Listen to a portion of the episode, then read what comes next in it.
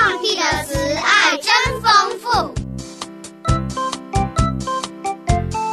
让我们一起在圣经故事中享受上帝给我们的爱。小羊圣经故事，救恩之声广播中心制作。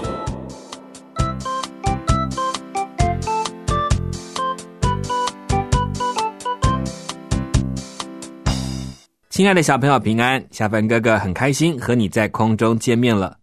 这几次我们看到耶稣跟这些法利赛人和宗教领袖之间的互动，不知道你们有没有发现，耶稣和那些领袖们都强调在神面前的清洁和用心。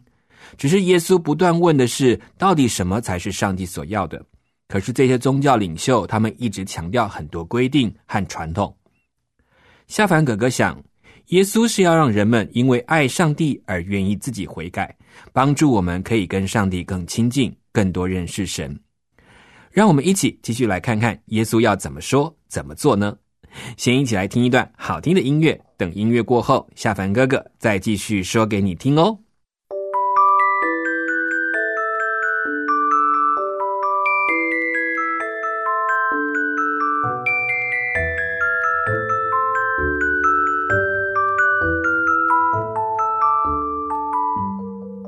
耶稣谈完那些关于从心里出来的才会让人不纯正、不清洁的道理之后，就带着门徒离开那里，去到泰尔西顿，可以说是一个不是犹太人所居住的地方。这感觉好像是他要逃离了犹太人他们，但耶稣可不是为了逃避那些凡人的宗教领袖，或者是那些预备要陷害他的人哦。耶稣往当时繁华的港口城市泰尔和西顿的境内的时候，他也住在当地某一个人的家里。他这个消息其实也没有办法藏得住。当耶稣去到这个非犹太人的地方，还是有好多人知道了，跑来找耶稣。这些犹太人来找他也就罢了，耶稣也就尽力解决这些远道而来百姓的困难。这一天，突然有一个住在迦南地区的妇人，就从城市里面往他这里跑来。边走呢，还一边喊着说：“我的主啊，我的主啊，大卫的子孙，可怜可怜我吧！我的女儿好可怜呐，要麻烦你救救她呀！”原来这个妇人是个希腊人，属于叙利亚的腓尼基族，可以说是居住在叙利亚的腓尼基人。这也就是他是在犹太人眼中是一个完全被看不起的外族人。同样的，他们自己也不喜欢犹太人。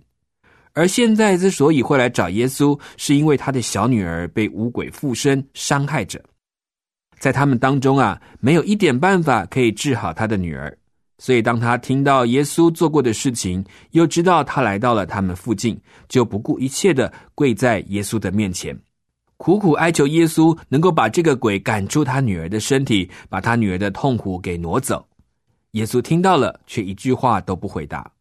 就这样哀求了好一阵子，连门徒也受不了，就到耶稣的面前对耶稣说：“老师啊，你看这个妇人在我们后头哀叫也不是办法，请老师想个办法跟他说一说，让他回去吧。”耶稣回答说：“我奉差遣来此，不过就是到以色列家迷失的羊那里去罢了。”才讲完，这个妇人又追上来，向着耶稣跪拜，大声的说：“我的主啊，请你帮助我吧！”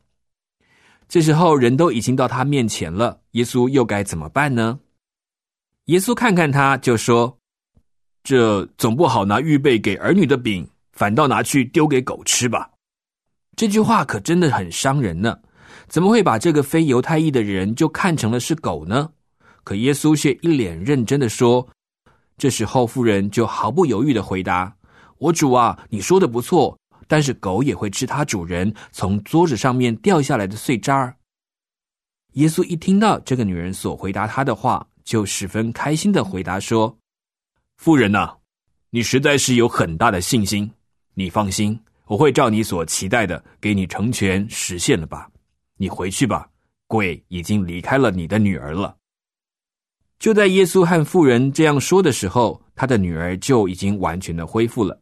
果然，当他回到家中，他的女儿正健健康康的等着他回家。也许小朋友会觉得奇怪，耶稣怎么可以把人家叫做狗呢？其实啊，这是当时犹太人在看那些非犹太裔的人的心态。他们认为自己是上帝的选民，别的民族都是低等的民族。所以耶稣用这样的话语来贬低这个妇人，是想知道他是怎么样来看耶稣的。当妇人说他就算是狗，也是上帝家中的狗，是把这位上帝当成自己的主人一般呢？这样才让这些自以为清高的犹太人们，他们本来以为这些外族人是比较差的，其实啊，他们比这些犹太人对上帝来讲还有更大、更专注的信心呢。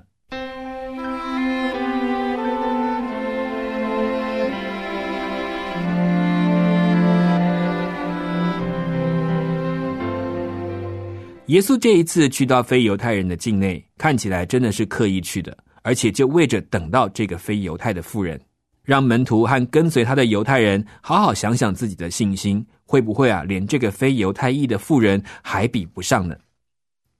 当耶稣治好这个妇人的女儿，就接着离开泰尔，经过西顿，接着从底加波利的境内又回到了加利利海这一带。虽然行程这样迂回。可是呢，还是好多人都知道耶稣已经回到加利利了。所以这时候，好多附近生病和想听到耶稣教导的人，一听到风声就赶紧来找耶稣。其中有一个人还带了一个又聋又哑的人来见耶稣。这样的病症当时其实是没有办法医治的，而且往往会认为是这个人或他的家族有人犯罪，才遭到这样的报应的。所以不但身体要受苦了。往往在外求职和生活也会受到歧视的，这个时候却有人很有爱的把他带到了耶稣的面前，因为他根本没有办法听到外面各样的声音。当耶稣看到这个人，就单独带着他到旁边去，接着用手指掏了掏他的耳朵，还摘了一点唾液涂在他的舌头上。接着耶稣就看着天，大大的叹了一口气，对他说：“都解开了吧。”这时，那个人眼睛突然睁得大大的，向四周看着，接着又发出了好大的声音，唤身边的这些人瞠目结舌的看着他。原来他不但听见了，也可以开始发声了，而且是清楚的说出话来。这可让众人更加的兴奋，因为聋子看见，哑巴说话，加上耶稣这些日子让好些瘸腿的行走，这些事情可是他们心目中弥赛亚就是那位拯救者才能做的事情呢。虽然耶稣一再提醒大家不要声张他的医治，可是这怎么压得住呢？只是让更多的人期待着耶稣他带来的医治，或者更急着想要耶稣能够带领以色列百姓一起来恢复以色列的国家罢了。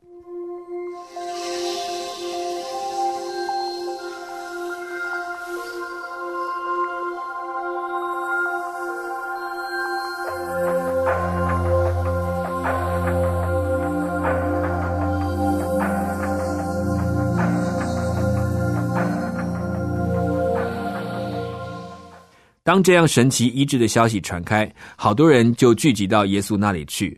这下子附近能吃的东西原来就不够了，这时候是更加不足了。这个时候，耶稣又叫了门徒来，对他们说：“我实在很可怜这些百姓，你们看，他们同我在这里已经三天了，这下子连吃的都没了，真的要打发他们饿着回去。那些住在远地的，他们在路上也是要饿坏了。”这是门徒回答耶稣说：“在野地里头，又怎么可以找得到饼来给这些人吃呢？”